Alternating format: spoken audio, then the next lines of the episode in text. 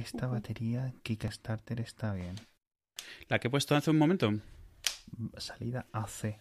Lo único, la salida AC, pero 240 Sí, euros, sí. lol. No, no, No, 240 voltios. Ah, 240 EU. Vale, ok. Ah, mira, no lo había pensado. Claro, es que había puesto 120 USA. Claro, volts. Ya, ya. Mm, Déjalo, déjalo. son, aún así cuesta ciento y pico, pero es que es tochita. Tía. Pero está bastante bien. A ver si es como la venden. los Kickstarter siempre es un poco como, bueno, voy a confiar en el vídeo. Sí, sí. Que de vez en cuando me pongo ahí a, a- a ver qué encuentro y a ver si hay alguna cosita interesante. Y siempre hay alguna batería, es como que lo típico de que hay. Sí, y carteras. Siempre hay baterías, carteras, eh, alguna impresora 3D. Esta es la, la, la, la primera mm, que puedes comprar, la más barata, no sé qué. ¿Y qué más? Siempre algún zapato raro. Pero me gustó mucho ver, sobre todo por ver cosas más bien como diferentes. El típico Kickstarter me parece la versión guay de la tienda en casa. Porque son a veces como cosas en plan, alguien tenía una necesidad muy específica que decidió resolver y ahí la está vendiendo y a ver si funciona. Y es el típico tipo de cosas que lo ves y dices, hombre, Sí, pero me parece increíble, tío, de todas formas, la cantidad de marketing que se necesita. Es gracioso, exacto, sí, porque eh, eh, ahora mismo, o sea, como no pongas un vídeo guay, estilo, imágenes, tengas planeado también, o sea, si no tienes planeado qué van a ser los... Ay, se me ha ido el nombre. Eh, cuando empiezas a pasarte del... de lo que habías programado, ¿cómo se llama? Se me acaba de ir. ¿Qué- ¿Perdona? O sea, como, como los goals, haz de cuenta, como los stretch, go- stretch goals. O sea, en plan, había pedido 50.000, pero si llegamos a 65.000, pues Ah, cromado. Y 70.000, pues Ujú. dos fundas. Y, o sea, todo eso lo tienes que tener planeado. No solo ya la parte de, obviamente, el producto y la Sí, sí. logística de cómo fabricarlo, que no es una tontería. Tienes que currarte un vídeo chulo, tienes que currarte el diseño dentro de la cosa de Kickstarter. Y como ya se ha creado una especie de dinámica, pues tienes ya que tener planeado qué van a ser tus stretch goals. Tienes que tener planeadas las comunicaciones con la gente. Porque cuando te metes en los comentarios, pues hay gente que está muy, muy curtida ya. O sea, ya es como, eh, a ver, no sé qué, llevamos ya dos semanas y no ha habido ninguna actualización. ¿Dónde están los, los planos? ¿Dónde está no sé qué? Cosas que en realidad lo que te vende Kickstarter es que eres un inversionista. Es normal que pidas esas Sí, sí, sí. cosas. Y me hace gracia porque aún así, de repente sale un Kickstarter de una ensalada de patata y se lleva 500 mil dólares, pero bueno. Ya, tío, lo de... No, no- no sé, mira, yo es que, a ver, muchas cosas que las que veo ahí es en plan... eh, no lo necesito. Yo, yo admito que he comprado muchas cosas en Kickstarter eh, o en Indiegogo. Por ejemplo, tengo la, mi cámara de seguridad, es una de estas que hoy en día son más o menos famosilla, la Canary. Eh, y la compré ahí y sigue funcionando. Fue hace ya, yo qué sé, cinco años o algo así. Y funciona perfectamente. Todos los días me avisa cuando viene la persona que limpia, cuando se va, eh, si, si hay ruido en casa, si hay movimiento yo no estoy, cosas así. Y ahí está. La compré hace cuatro años o así, en Canary, en el, en el Indiegogo. No me acuerdo cuándo Joder, fue. curioso. Está bastante bien. Y ahora es una de esas como el, el que siempre sale en el top 5 de... No porque sea top, sino porque es famosa. Quiero decir, no, no digo que sea espectacularmente eh, buena. ¿Tú qué tal? ¿Tienes algo en casa así en plan de automatización y eso? Sé que estabas ¿Estamos buscando persianas. ¿Estamos grabando? Yo estoy grabando. No, está mi bola, está medio callada, espérate. Voy a cerrar la puerta, yo también.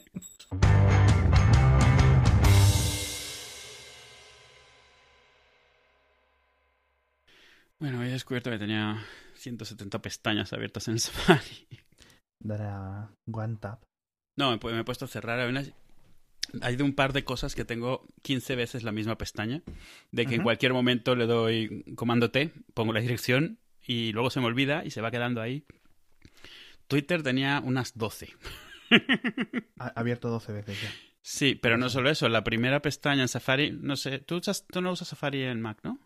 Vale, pues tiene esto de que puedes como aparcar pestañas a la izquierda y esas no se mueven nunca, se quedan como Sí, directas. ¿no? las puedes fijar. En Chrome, en Firefox y en, en cualquier navegador normal, puedes fijar. Sí, aquí a lo mejor se llama fijar. Yo lo hago con el ratón, así que no sé cómo se llama. Ah, mira, Ah, on vale. pin. Pin y on pin. Pin. Pin, pin. Pues tengo Twitter ahí al principio y aún así, de vez en cuando, eh, pestaña nueva, Twitter, porque quiero ir directamente, yo que sé, Sí, a las menciones o a una Sí. persona o a... sí, no. Todo, o sea, Twitter eh, eh, es lamentable el estado de las aplicaciones de escritorio. Tengo tres compradas, eh, aparte de TweetDeck. Tengo una que se llama Chirp. Básicamente son eh, web views de la Sí. versión móvil sí. que intentan hacer lo típico de una columnita, pero son una castaña. Entonces nunca lo abro, simplemente abro, abro- abro una pestaña y, y- y ya está. Sí, mira, para mí, tú sabes que yo soy fan de las aplicaciones y aún así, para que me haya ido la web es que tiene que estar el estado de todo eso, es un desastre. También es cierto que los pocos que se lo estarían currando, pues pueden hacer hasta donde pueden hacer con el API, tampoco es que sea su culpa. Eh, eh, claro, claro, claro, claro, claro. No, y además tienes el problema este de hace varios años de las limitaciones de, del API, claro. Pero hay un problema, al fin y al cabo. Por ejemplo, la, la PWA, la Progressive Web App, que es Twitter en general. Sí. En Windows 10, por ejemplo, como lo es- tiene adaptado a un nivel más bajo del sistema, pues todo ese motor de renderizado, eh, digamos que le permite acceder a más cosas del sistema. Sí, sí, tiene más permiso. En Android, cosas. igual no es, no se comporta como si fuera una aplicación programada nativa, pero oye, tío, funciona muy bien. Entonces en Windows tienes mejor aplicación que en Mac, porque en Mac, bueno, puedes abrir Safari y usar twitter.com, pero no se comporta igual. Tiene más ventajas en, en Windows. Aunque ambas, aunque ambas sean la utopía esta de que es una web app, con lo cual debería funcionar igual en todos sitios, pero mm, no todas las webs son iguales. No, no, si funcionar, funciona. ¿Vale? El, el- el problema es que en macOS tienes que abrir una pestaña de navegador. Mm, Claro, con todo lo que eso supone. Cargar plugins, cargar memoria, hacer un montón más de historias, ¿no? En, en principio, entre una web- Progressive Web App, el propio sistema operativo puede hacer cosas distintas. Puede decir, oye, esto está bajo este framework y esto no. El navegador Mm. no. De hecho, ha anunciado hace poco Microsoft que iban a adaptarse y dice, mira, tomar por saco. Pasamos a hacer nuestro propio motor Ah, de sí, renderizado sí, sí. en Edge y han Y dicho, Chromium, ¿no? vamos a usar Chromium. Eh, mm, bueno, no me acuerdo cómo se llama lo- la versión de lo que es el renderizado. Aunque creo que van a usar Chromium Chromium. Bueno, van a usar Chromium Chromium, es decir, es Creo que era Chromium, pero el motor de JavaScript a lo mejor seguía siendo el suyo. Es como que lo que último que se siguen diferenciando entre, entre varios. no lo sé. Eh, Un navegador está compuesto de, para la gente de- que, que nos escucha, de tres partes. Lo que es el marco, lo que es lo que construye las ventanas, lo que se comunica luego con el sistema operativo, el motor de renderizado y el motor de JavaScript, eh, a grandes rasgos. En principio Edge va a ser mucho más similar a Chrome eh, a nivel de incluso que las, eh, las extensiones sean totalmente compatibles, etcétera, de la misma forma que lo es Opera, por ejemplo, que lo adaptó hace unos años, con lo cual, bueno, va a quedar Firefox como navegador independiente, ¿no? Sí, como motores, o sea, ahora mismo tenemos tres nada más, así grandes, digamos, ¿no? El WebKit, el de el, el Chromium y el de Firefox, al final de cuentas. O sea, de, de- de que- grandes, porque quedaba el Edge, que era como un esfuerzo muy grande, y han decidido que se van también a Chromium. Entonces, nada, menos, menos, menos motores. Pero más navegadores, porque un montón de navegadores son el mismo motor, pero con otro, irónicamente, otro Chrome, que en inglés es algo como le llaman a- precisamente a las ventanas y a, la- a lo que rodea al Sí, motor. sí, eso es. Hmm. El, el, el WebKit de Chrome se llama Blink, que hicieron un fork Blink. hace, hace dos o tres años. Pero yo no sé el motor de JavaScript cómo va a quedar. Tiene uno, se supone que, era lo mejor de, de Edge, que tenía uno muy avanzado, etcétera, etcétera. Bueno, el caso es que, claro, dice Microsoft, eh, o, o en principio hay gente que ha razonado este movimiento de Microsoft por una mm, labor muy sencilla. Es decir, todo el mundo está haciendo tonterías en Electron o similares a Electron. Vamos a intentar controlar o llegar a una forma en la que eh, Electron son aplicaciones que funcionan en múltiples sistemas operativos a la vez, ¿vale? Mm. Eh, Spotify es Electron, eh, Slack es Electron, no sé cuál es más uso que son Electron. A bote pronto. Hay un montón, un montón. Las típicas aplicaciones que la gente dice, "Jo, ¿cómo puede estar ocupando tanta memoria? Es porque es un super navegador super vitaminado. Realmente sí. Entonces dice. es el equivalente, es como un runtime, es el equivalente a cuando te bajabas Exacto. el runtime de Visual Basic para ejecutar aplicaciones y la aplicación como tal eran 2 megas y el runtime 50. Exacto. Es Mm. Java 20 años después. O sea, es, Ujú. es- es el Java de, de este, de esta década. Además, sí, además es buena comparación porque tiene sus propios widgets, tiene sus propias Claro, cosas. claro, claro, claro. De hecho, es muy fácil de programar porque básicamente es tecnología web, es mucho JavaScript. De hecho, yo me he hecho un cliente de podcasting para escritorio que está como al 90%. Bueno, lo, lo hice hace dos años. o año y medio y, y lo dejé al 90%. Y el otro día lo pensé y dije yo, creo que lo puedo rehacer. Una vez que ya lo has hecho, puedes reempezar de cero y hacerlo del tirón, ¿no? y yo creo que lo puedo hacer en dos noches. Pero bueno, creo que también pensé eso la primera vez que me puse a hacerlo. Claro, pues ya tienes que aprender todo lo que tuviste que aprender. Claro, exacto, un montón de documentación, etcétera.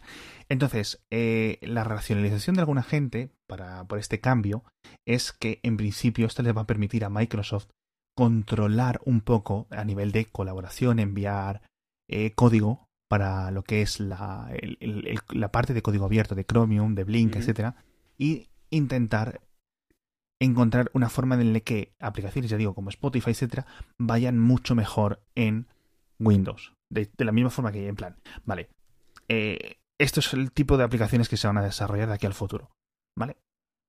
O al menos por una mayoría de, de desarrolladores. Adobe nunca va a hacer las cosas en Chromium o en, Claro, en sí. Electron o los videojuegos, etcétera, ¿no? Pero estamos viendo, ¿no? Las cosas que están construyendo. De hecho, el motor de videojuegos de, de Google de jugar en la nube va a funcionar sobre Chrome. Pero claro, va a funcionar sobre Chrome con un framework, sobre un framework, etcétera. Es complicado, ¿no? Claro. Pero básicamente puedes, puedes jugar videojuegos de muy alta calidad encima del navegador, ¿vale? Entonces, esa es en principio la magia. Mm, Apple está a su bola, lo que está haciendo con el proyecto Marzipan, si no me equivoco, a ver si me tienes que corregir, es que puedes hacer algo similar, pero con moviendo aplicaciones que en principio sean 99% lo mismo en iOS y en Mac. Sí, o sea, Apple siempre ha tenido lo de que puedes ejecutar web views, pero son webs, no es que sea un motor Sí, no, exacto, exacto, no, no. optimizado ni nada, sino que puedes hacer literalmente un WebKit embebido en tu aplicación y le pones afuera Eso pues es. lo que quieras.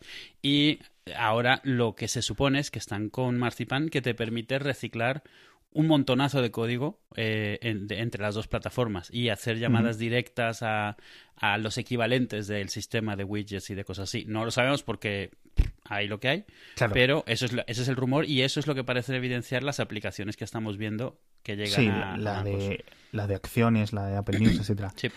De hecho, Progressive Web Apps es la típica que es la promesa eterna de no sé qué, no sé cuánto. Yo he hecho varias y en principio, claro, ahora hacer una Progressive Web App hace tres años era en plan súper sencillo.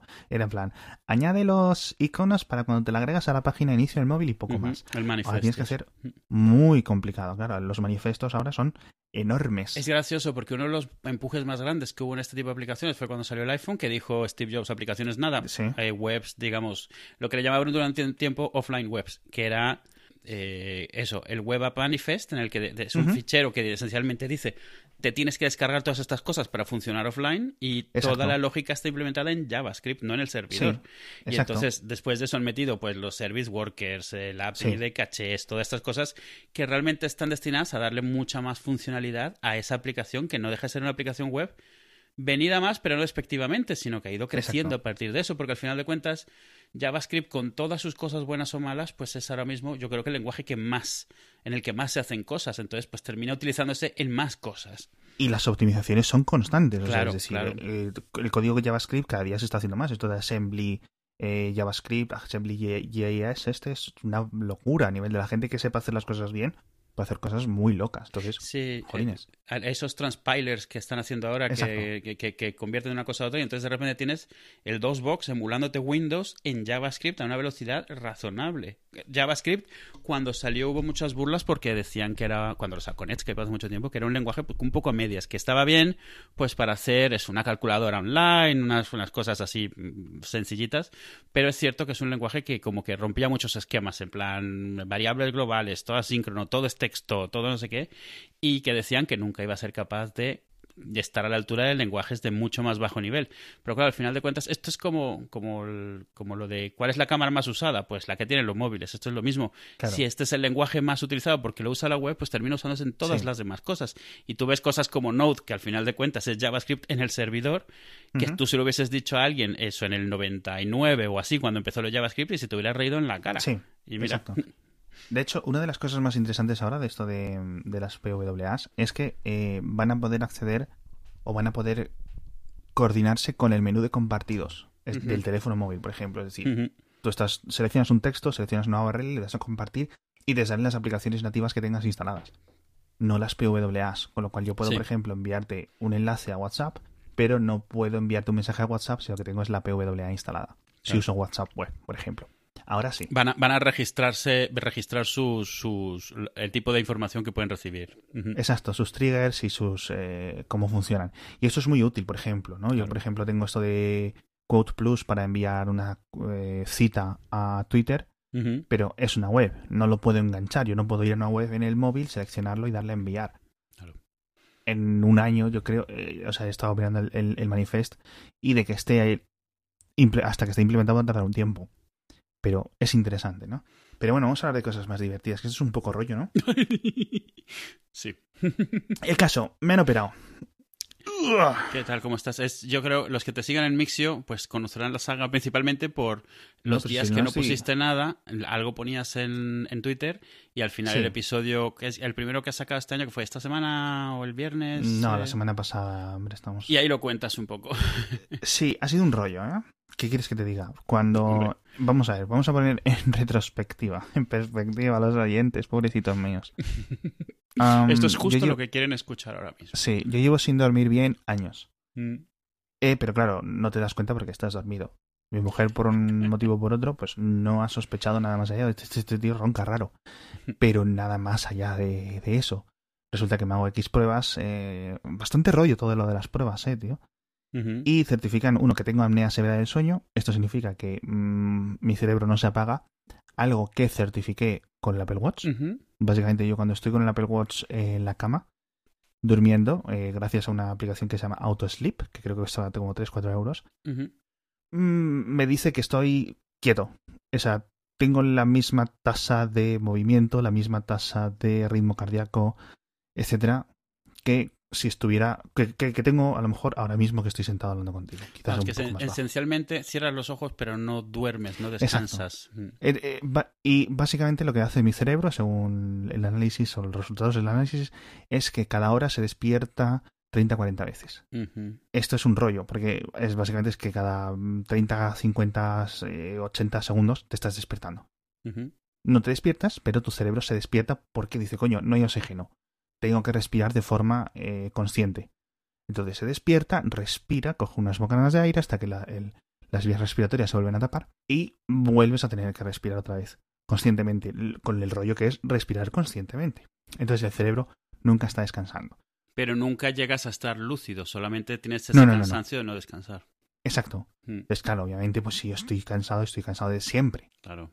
De toda la vida. Yo siempre he estado cansado. Porque duermo poco. Nunca he socio que hay temporadas en las que yo duermo 8, 9, 10 horas al día, eh, en vacaciones, en verano, etcétera, y me levanto igual. Nunca, nunca me da para pensar. Entonces, hasta que no me han dado esto y nada. Entonces, fuiste a esto de la unidad del sueño donde Sí. te- duermes ahí, pero en un ambiente control, en un entorno controlado y tal. Y, y Exacto, eh, Mm. con tus eh, cosas de a lo Luke Skywalker. Y entonces ellos toman las, eh, digamos, los, eh, los resultados de ese análisis y al tiempo te vuelven a llamar. Te dicen, bueno, pues efectivamente tienes esto. Lo que te vamos a poner es un CPAP. Un CPAP es una máquina que mm, te la pones en la cara. Eso es una máquina que hace presión de aire. Entonces tú te pones una mascarilla. eh, hay múltiples tipos. ¿Vale? La que yo tengo es una mascarilla que me cubre la nariz solo, con lo cual la boca la tengo libre. Y mete aire. Coge aire desde la máquina, tiene un tubo parecido a un tubo de aspiradora, mucho más fino. Y eso lo que hace es meterme aire. No sé realmente a qué presione. La máquina pone 10, empieza a 4 y en 20 minutos se pone a 10, para que no sea como muy de golpe. Entonces, eh, eso mete aire. Hace presión para que, en cuanto yo, por ejemplo, eh, con la parte de atrás de la lengua, mm, real- no se sabe muy bien qué, ¿vale? No se sabe qué es lo que está bloqueando mis, mis, eh, mi- mis vías respiratorias. Porque dormir boca abajo del lado izquierda, en cualquier posición, eh, tengo esto. Sí, que no es gravedad de la lengua que esté yendo para Exacto. atrás. o algo. Pero una, una de las cosas puede ser la propia gravedad de la lengua, pero eso no ocurriría cuando estoy boca abajo, Claro. ¿vale? Pero, entonces, ¿qué puede ser? Bueno, pues puede ser un montón de cosas. Puede ser el tabique desviado, que en principio lo tengo bien. Puede ser algo en las pituitarias, puede ser algo en la úvula, eh, la, la campanilla, ¿no? Puede ser el- las anginas, eh, perdón, las anginas no, las amígdalas. Pueden ser un montón de cosas. Pueden ser un montón de cosas. Puede ser en general la forma de tu cabeza, ¿vale? Mm. Es una enfermedad que hace que uno que es crónica, es decir, la voy a tener para siempre, voy a tener que estar siempre conectado a esta máquina hasta que me muera. Y por otra parte, eh, no es em, no es curable, es mitigable, ¿vale? Es decir, puedes llevarla mejor con esta máquina, ya está. No es tanto rollo como me imaginaba, pero sí es cierto que es bastante rollo. Claro, es que las fotos ves y extraes el mamotretes en la cara, cuerdas por todos lados, pareces eso, pareces un cyborg ahí. Sí, es, es un tubo de respiración un poco, la gente que ha visto a Goku cuando está ahí recuperándose a Darth Vader, es un poco así. Pero eh, me puedo coger un día que tenga un poco de ganas y, y comprarme, digamos, eh, máscaras de, de, de terceras eh, partes o en Amazon, etcétera. Hay un gran mercado, porque estos son millones y millones de personas que tienen que estar durmiendo con este tipo de cosas. Por cierto, es una enfermedad que afecta mucho más a los hombres que a las Mm. mujeres, pero a nivel 9 a 1, ¿vale?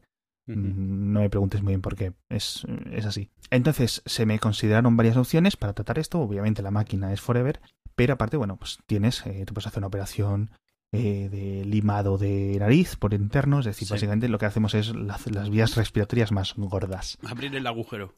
añadimos otro carril, ¿no? Y, y no, eso obviamente es un rollo.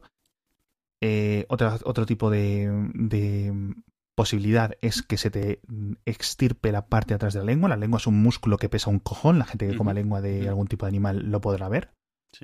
Es el y músculo más eso fuerte. que la del- mayor parte de la lengua no la ves, es la parte de atrás. Exacto. ¿sí? Es el músculo más fuerte, además de nuestro cuerpo. No sé en Mm. otros animales. Pero en principio es una mole enorme. Mm. O sea, mucho más fuerte, mucho más densa que a lo mejor que tu brazo. Y entonces se puede, es un método extremo, pero se puede cortar la parte de atrás de la lengua, básicamente para que haya más espacio ahí. Sí, Es un rollo, o sea, no me quiero imaginar el rollo que tiene que ser una cicatriz ahí, claro. Pero es como un caso extremo. Otra posibilidad es cortar la óvula, un cambio de voz, etcétera. Mm, eso tiene que ser casos extremos. Y en mi caso, como tenía las amígdalas destrozadas por unos ocho años que desde que nació mi hija mayor de infecciones constantes, de puses, etcétera, y claro, muchos días o no, o sea, los inviernos era en plan tres, cuatro infecciones, tenía que ir a urgencias, tenían que meterme un bisturí, tenían que cortarme, Sí. Y te puedes imaginar, como quien pincha un balón. Una vez que lo pinchas, sale ahí de, de todo, ¿no? Sale sangre y tal. Entonces, ahora yo, por ejemplo, noto que cuando bebo agua, ahora que no tengo las amígdalas, bebo agua, el agua cae. Claro. O sea, noto el agua que cae para el estómago. Antes era como un pachinko, o sea, es pam, pam, pam, rebotando en la garganta. Y, y, y bueno, noto mucho más. Ahora ya se ha pasado casi un mes desde que me operé y ya por fin es- estoy empezando a recuperarme, ya puedo hablar Eh, de seguido, por eso estamos grabando. Pero es que antes, eh, o sea, es un rollo, es un rollo. Primero porque te lo te dicen, te va a doler, te va a doler, te va a doler, te va a doler mucho, va a ser jodido. No lo hacemos a los adultos, no lo hacen adultos, a no ser que sean las últimas, ¿no? Mm, En plan, la última opción. Te va a doler mucho. Y Mucha gente, joder, yo lo he pasado de pequeño y tampoco fue para tanto. Efectivamente. No te Porque acuerdas. cuando eres pequeño, primero te curas más pronto, segundo, las, las amígdalas, eh, me- según me explicaron estos otorrinos, dices que son de mantequilla. Tú entras y las quitas. Claro. A mí me tuvieron una hora y media dentro del quirófano, tirando y cortando, tío. O sea, ostras, tú. Sí. Operación, operación con anestesia ge- general, tío, por cierto. Uf. Ya, es un rollo que te pasas, tío, porque además luego yo estas cosas he tenido que estar aprendiendo un montón ahora porque em, te queda el- se te queda el cuerpo estúpido. Sí. O sea, eh, en plan, no- tienes que mear porque si no se te queda el veneno este de la anestesia adentro y cosas así. Sí, sí. Y es en plan, por favor, ¿puedes mear o te meto una sonda? Y yo a los dos días. Lo estoy intentando. si solo me estáis dando suero. Es entonces, claro, no puedes hablar, no puedes mover la boca. Cualquier cosa te duele. Bostezar hace que casi que te quedes inconsciente del dolor, ¿no? Sí. Y, y es un rollo. Entonces, como me tiré como siete días después de la operación casi sin hablar y sin masticar ni nada, porque estaba con sueros y tal, me dolía todo. O sea, cualquier cosa, tragar saliva, un suplicio, cualquier cosa que... su- Entonces, por mi cuenta, tuve que decir, oye, voy a empezar a intentar mover un poco la mandíbula porque es que cualquier cosa es como si se me hubieran quedado... Como cuando se te duermen las piernas. Sí, sí, sí. Algo muy similar. Es decir, un movimiento en la... En la Agujitas. por ejemplo, en, en, en, en la boca hacía que me doliera todos los oídos porque tiran los músculos o porque... Y era como un dolor y decía, pero ¿por cómo me puede estar doliendo esto ocho días después, tanto que me quiero morir, no sé qué, no sé cuánto? Y no era la cicatriz, era simplemente que tenía los músculos sin usar porque estaba con la boca totalmente cerrada todo el rato. Claro, hasta atrofiados ya. Claro, entonces tuve que como que empezar a, a hacer ejercicios Mm. constantemente hasta que recuperé un poco la movilidad. Y ahí ya fue cuando se me quitó mucho el dolor. Es, es gracioso lo que dices de lo de que cuando, como cuando se te duelen las piernas. Yo, a mí me quitaron las amígdalas con cuatro años. No me acuerdo Claro. más que corriendo por el hospital pa- eh, para que no me pillasen. O sea, pero, pero como te acuerdas de una escena que no sé si me acuerdo o es que me la han contado tantas veces que te acuerdas, ¿sabes? Sí. Pero, pero sí que me. La, la, la última vez que tuve anestesia general fue por una apendicitis. eh, que me la quitaron, o sea, de la forma de antes, de abrir y sacar, no, de, no con la paroscopía. Y recuerdo que desperté y en general más o menos bien, pero me entró esto de que de repente el no sentir las piernas en lo más mínimo, la desesperación, y, y me dio como una especie de ataque de pánico, por eso, de, de sentir las piernas no dormidas, sino nada, darle golpes a las piernas y cero, o sea, no... Sí. Y eso como que te empieza a dar pánico, nunca has sentido algo así, Sí. eh, de la cintura para abajo y, y en plan de que me tuvieron que, que- que coger, ¿sabes? Con, con, con las cuerdas estas que ponen las camas de, de la- del Sí. También Y- en y- parte porque no estás con- no, no llevas toda la cabeza puesta todavía después de la anestesia. Claro. Entonces, Está guay porque además eh, te obligan a estar sin comer y sin beber durante un mogollón de tiempo antes, básicamente para que no te cagues encima, entiendo. Porque Claro. en plan, constantemente. En plan, ¿te has cagado? ¿Te has cagado? ¿Te has cagado? No y yo sé, que no me he cagado, sí. Porque no sientes Déjame tampoco, entonces es como, yo qué sé, mira. En fin, y hasta ahí mi historia de terror. He estado comiendo mucho helado, hasta hace varios días he estado comiendo únicamente helados y batidos, lo cual es un rollo porque en invierno no me apetece nada. O sea, me apetece, qué bien, jeje, dos días, tres días, el tercer día ya es en plan, por favor, otra cosa, tío. O sea, de verdad, cualquier cosa. Nada, acaba odiando, tío. El- las tarrinas de helado de cualquier marca, de cualquier sabor, de cualquier Claro. todo, tío. Y ahora, ¿y ya- estás utilizando el CEPAP o, o no por esta cosa todavía? No. No me dejan, no me dejan. Tengo una Ah. revisión dentro de varios días y no me lo dejan porque en principio tengo unas cicatrices bastante tochas Mm. Me dicen, oye, es que tuvimos que... Bueno, el, el médico lo, lo contaba como si fuera una batalla de la guerra, tío, contra mis amígdalas. Y entonces dice, joder, es que estaban muy duras, es que tengo una cicatriz, menudo no sé qué, se te van a saltar los puntos y cómo estás y cómo no sé cuál. Y en principio no porque me seca. Ah, puede secar, te entonces está por las mañanas- aire, sí, vale. Claro, que eso es otro rollo. Y me- cuando, me, cuando estuve en el hospital estaba con la nariz taponada porque había cogido un resfriado los días antes. Joder. Entonces estaba con eso, que no podía respirar, ahí, y yo, por favor, ¿me podéis dar algo? Es que no puedo. Y claro, si me sonaban los mocos, me Claro, moría del dolor, tío. Claro. Es un rollo, es un rollo patatero. Bueno, si estornudo, si hubiera estor- un- una vez estornudé y es en plan, bueno, tío, qué locura. Por ejemplo, que no sé si le pasa a gente, gente que a lo mejor lo operan de una hernia o un- una cesárea, Sí, que no puedes reír, no puedes hacer, no O sea, puedes hacer nada. eh, la gente que, las mujeres que tienen una cesárea y tosen y se quieren morir. O sea, Sí, sí, sí. Sí, a Itzel se le saltaban las lágrimas. Era... sí, sí. La veías hacer como... Pero es lo peor, porque si intentas aguantar la tos, también pones duro el estómago. Entonces, Sí, también sientes que se te están saltando las grapas o los puntos o lo que tengas. Sí, la verdad es que es un rollo. Sí. eh, al, al día siguiente. No sé qué, de repente veo a mi hija mayor haciendo y... Emma, ¿qué haces? Y ahí, en ese grito, Claro. eh, dije yo, "Mm, qué, qué raro me sabe la boca. Y estaba sangrando como un grifo. O sea, yo abría la boca y caía sangre, te lo juro. O sea, como una película. Dice, te, te dice, si se te rompen los puntos y si se te abre la herida, vas a sangrar. Y vas a sangrar mucho. Y te vas a asustar. Y yo, "Mm, vale, ok. Como cuando me avisaron que iba a doler, ¿no? Mira, más mal que a mí no me da nada de cosa la sangre, pero era en plan, Sí, claro, imagínate. por favor, mm, mm, yo pensando, ¿cuántos litros? Intentando recordar conocimiento del medio. ¿Cuántos tiene el litros de sangre tiene un cuerpo humano? En plan, ¿10? ¿5? ¿Cuánto? Porque ya va uno, por lo menos ya va uno. en serio, es un, un- o sea, es un- una forma de sangrar estúpida en, en, en un minuto. No sé, tío, pero como Sí. para llenar un frega, el, el, el, el- fregadero del baño, tío. Mm. Una locura lo que se puede sangrar. Y básicamente ahí fui y entonces me tuvieron otra vez ingresado rápidamente, me sacaron un montón de coágulos con una aspiradora que se me habían quedado en la garganta de, de cuando se me coaguló.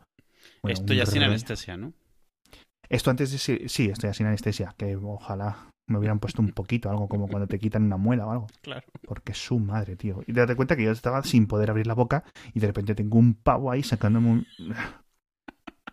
Y encima Con, luego con- me con dicen, el tubo de la aspiradora ahí. Claro, y encima me dice, no, y te vamos a ingresar. Y yo, pero tío, es que vengo del hospital, ¿cómo vamos a ingresar? Bueno, bueno. Menos mal que el compañero de habitación que tuve era majo, ¿eh?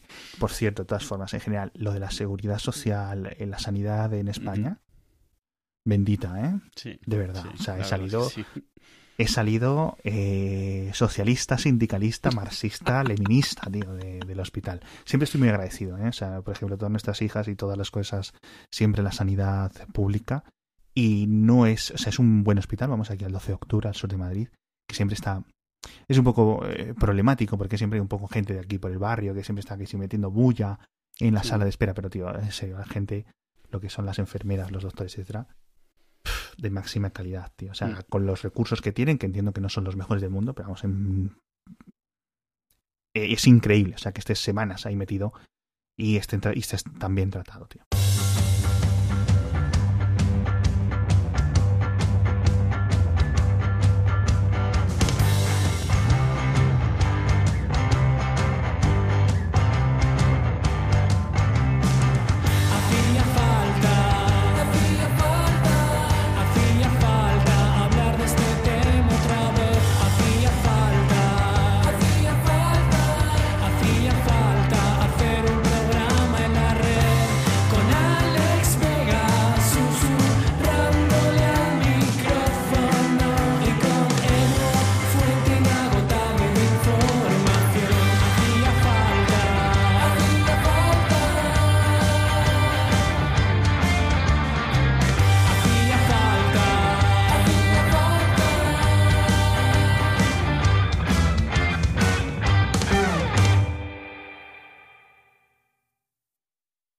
Estoy muy, estoy muy, muy nostálgico yo estos días también. No sé qué me pasa. De, tú estás mayor. Pues sí, seguramente. No, tío, pero eh, eh, han sido unos años raros. Han sido unos años en que me- he replanteado cosas de estos en plan ya, en plan de, de tu núcleo, de quién eres, qué es lo que dices, qué es el- en, qué es lo que crees, ¿no? Qué es lo que eh, y una de las cosas que más me ha gustado, no sé si estoy cambiando mucho de tema, pero no. sé, más allá de ahora esto, es en plan, yo cuando tenía 16 años, 18 años, es en plan, ¿tú qué quieres ser?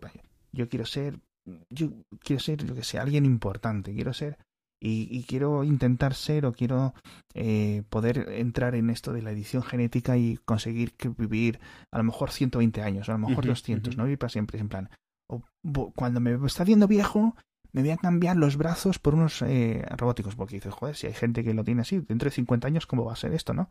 Mm. Y, y- y, claro, cuando te falla el corazón, pues me pongo otro. Y el, y el cerebro me lo voy a subir a una máquina, ¿no? Me lo voy a conectar. no sé Sí. qué, sí, sí. Y eras en plan, tío, qué pereza vivir. qué pereza vivir. No, no qué pereza vivir 100 años, pero qué pereza vivir mil años, tío. O sea, es- yo no creo que nadie ahora mismo, o sea, en plan, o sea, tiene que ser una... Tiene... A ver, la inmortalidad como concepto está guay, ¿no? Pero yo creo que al final, a los X, a los X años, te aburrirías. O sea, por una parte quiero ver la colonización del sistema solar, por otra parte, qué cansado. Claro, ¿sabes, ¿sabes cuál es el problema? Que va muy lento todo. o sea, si te pusiesen como un tráiler Sí, de los próximos mil sí. años, pues molaría. Sí. Es eh, eh, gracias, gracias, por favor. Para, por lo menos para saber si merece la pena o no. Porque Claro, si me voy a morir en el 2080, por decirlo en una cifra, y en el 2081 empieza la quinta guerra mundial, pues prefiero morirme en el 2080. Sí, ¿Vale? la verdad. Ok. Para pasar hambre siendo un viejo decrépito, pues oye. Eh, pero sí, es en plan, por favor, Elon Musk, ¿puedes salir de Twitter? Los cohetes no se hacen solos, señorito. Hay, hay, hay una, no me acuerdo el nombre, hay una serie de historias de ciencia ficción, ay, ojalá me acordase, de unos tíos que se montan en una nave de estas, ¿cómo les llaman? Colony ship, de Genera- estas en las que, generacional. sí, generacionales, pero que va, eh, como, como, o sea, no, no viven en ellas, sino que hibernan, ¿vale? Ah, vale, Entonces, ok, ok. que lo que pasa es que mientras ellos se tiran 100 años en llegar a un sitio, la tecnología avanza de tal Ah. manera que se inventa la velocidad, Sí, ¿vale? Y entonces cuando llegan, ya hay gente allí. Sí, sí. Hostia, pero espérate. Y, y, y, los que están allí se ríen de ellos, los usan como de Claro, reality se, se show, ríen ¿no? de ellos y ¿Cómo además se están, llama ese libro? Están mil años más avanzados que ellos, porque claro, tú esos mil años que has estado dormido, tú estás en el mismo año que te quedaste, tu tecnología, tus conocimientos, tu, tu ideología. ¿Cómo se eso. llama eso? No me acuerdo, Ah. es que era, y era muy bueno porque además los tíos como decían, pues seguir para adelante, ¿sabes? Y entonces se tiran pues otros 500 años y otros mil años y cada vez es peor porque ya se vuelve como, ah, van a salir aquí, van aquí, van a despertar, vamos a preparar algo y es como ya el cachondeo de los, Sí, de los cavernícolas estos sí, que vienen en su nave decrépita asquerosa. Sí, sí, sí, sí. sí. Es muy fuerte. Es que, tío, yo te lo juro que me, me parecerías muy yo. Mm. estar en esa puta nave. Claro. Pero Eh, tú es lo como ves... los que es sí, es como los que se han congelado el cerebro, los que se han criogenizado Ah, en sí, el año sí. 95, es en plan, ok, a lo mejor te despiertan en el 2140, pero te van a despertar subnormal, Claro. porque las técnicas no eran buenas. si te hubieras No, muerto no porque dos en esa años época no lo pueden hacer bien, sino porque cuando tú te congelaste no se sabía, no se podía hacer bien. Ese. Pero, pe- pero yo, lo- yo como lo veía es como, sí, sí, mucha burla, pero estos tíos sí que han estado viendo solo las cosas interesantes del futuro, no han tenido Claro. que irse por el camino largo de tener que vivir todas las partes aburridas porque cada 50 años haya un hito tecnológico. Han llegado cuando ya está todo hecho. Sí, Oye, sí. mira, no. Qué bueno, tío. La verdad es que sí que me, me, eh, me pongo así un poco. Pero bueno.